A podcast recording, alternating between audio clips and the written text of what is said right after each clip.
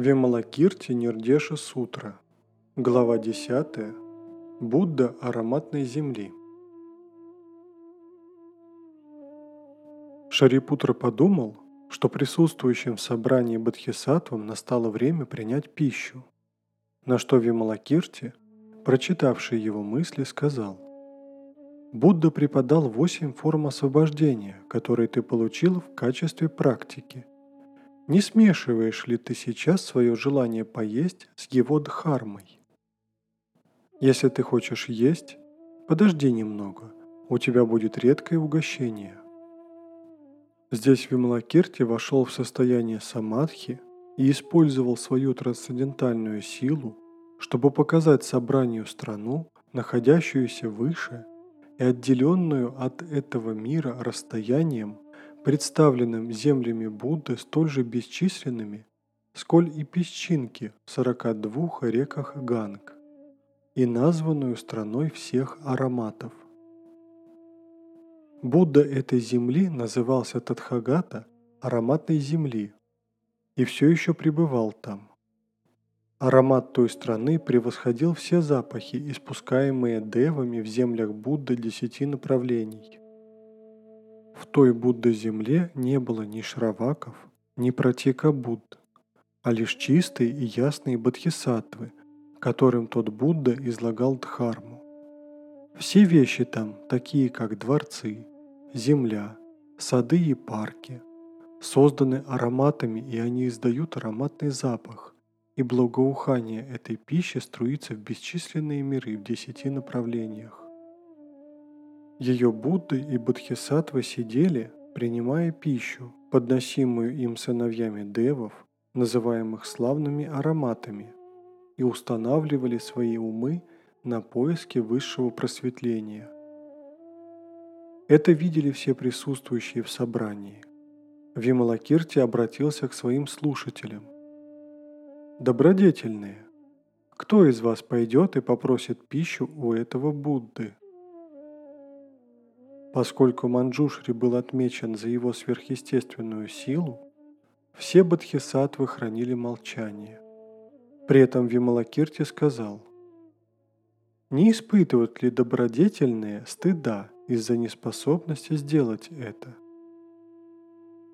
Манджушри возразил, «Как говорил Будда, не следует пренебрегать теми, кто еще не изучил и не практиковал Махаяну. Вслед за этим Вималакирти, не поднимаясь с места, применил свою трансцендентальную силу, чтобы сотворить иллюзорного бодхисаттву, чьи черты лица лучились и чье достоинство было непревзойденным, затмевающим все собрание.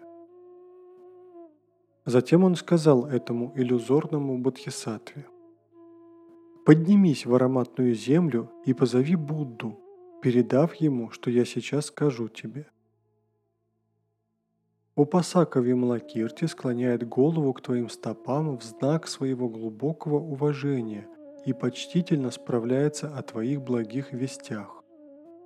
Он надеется, что у тебя все в порядке и нет трудностей, и что ты полон энергии. Он желает получить немного остатков твоей пищи для того, чтобы осуществить обеты с целью обращения к Махаяне тех, кто придерживается малой колесницы и с целью распространения славы Тадхагаты, чтобы она стала известна всюду.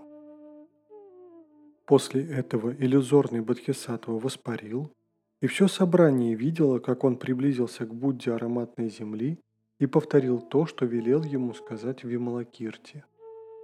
Когда тамошние Бодхисаттвы увидели посланника, они восславили редкий визит, спросив своего Будду, откуда пришел этот Бодхисаттва. Где тот мир, который называется Саха? Что значит малая колесница?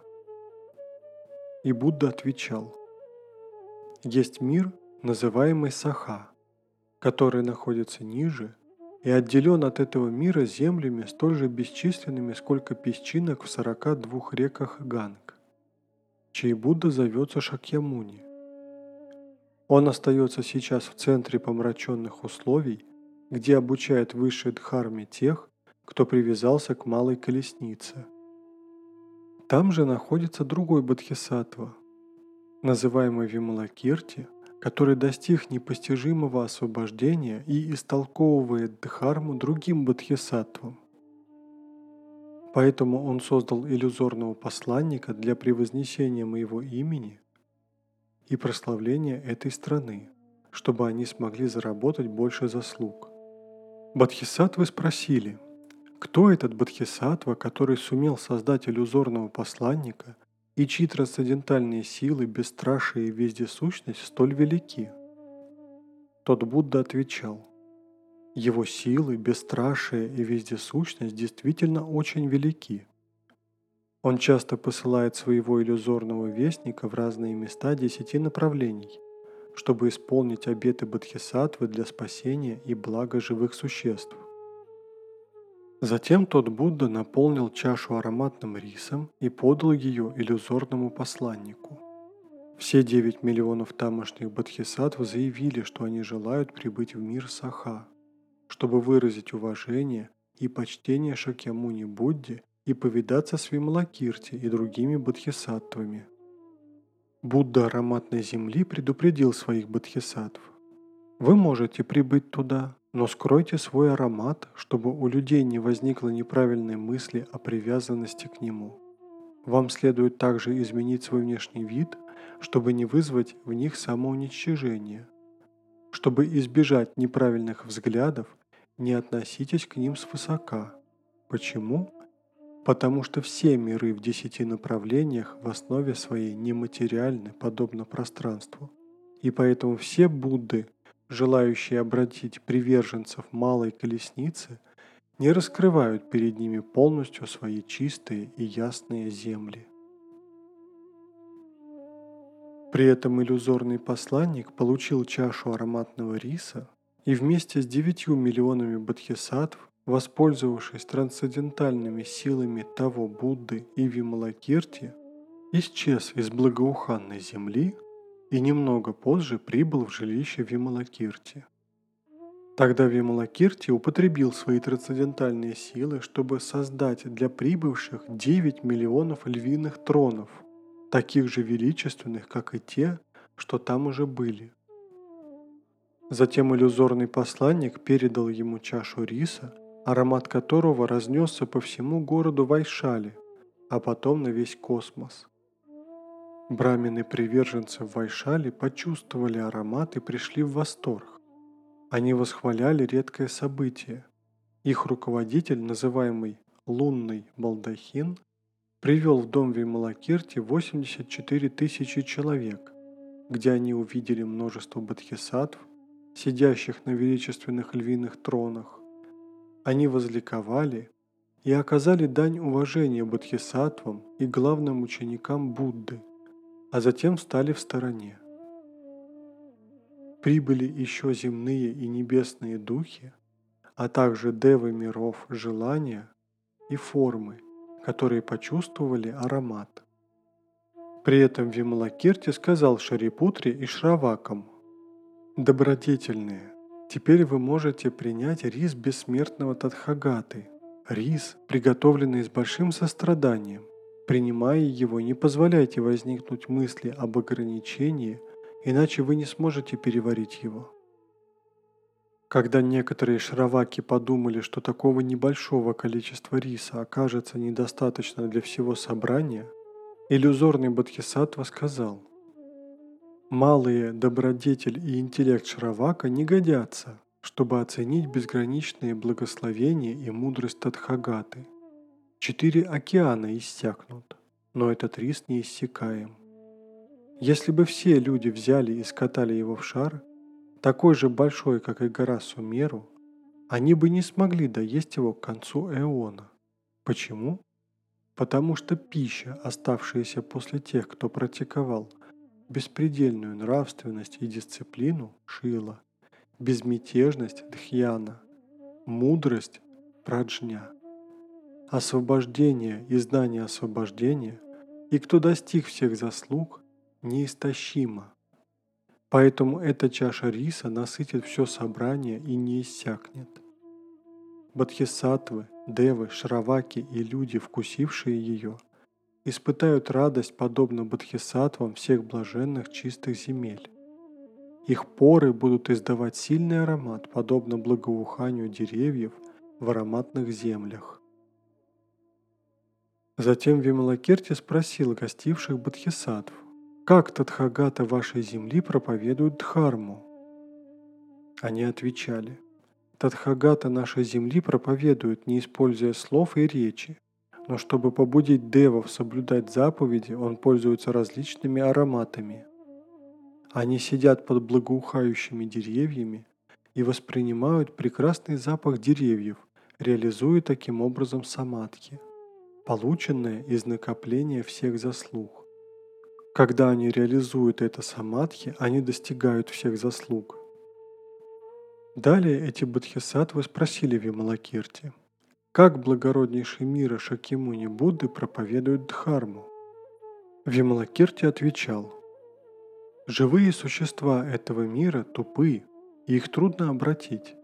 Поэтому, чтобы обучить их, Будда использует сильную речь. Он рассказывает об адах, животных и голодных духах в местах их страдания – о местах перерождения глупых людей, как о возмездии за порочные дела, слова и мысли, то есть за убийство, воровство, похоть, ложь, двуличный язык, грубые высказывания, аффективную речь, алчность, гнев, извращенные взгляды, заскаридность, нарушение предписаний, раздражение, нерадивость, ошибочные мысли, тупость, о принятии соблюдения и нарушении запретов, о вещах, которые не следует делать и которые делать не следует, о помехах и непомехах, о том, что греховно и что нет, о чистоте и скверне, о мирском и божественном состояниях, о мирском и надмирском, о действии и недействии, о сансаре и нирване, Поскольку умы тех, кого трудно обратить подобно обезьянам, для испытания их изобретены различные методы проповедования, так что их можно обратить во всей полноте.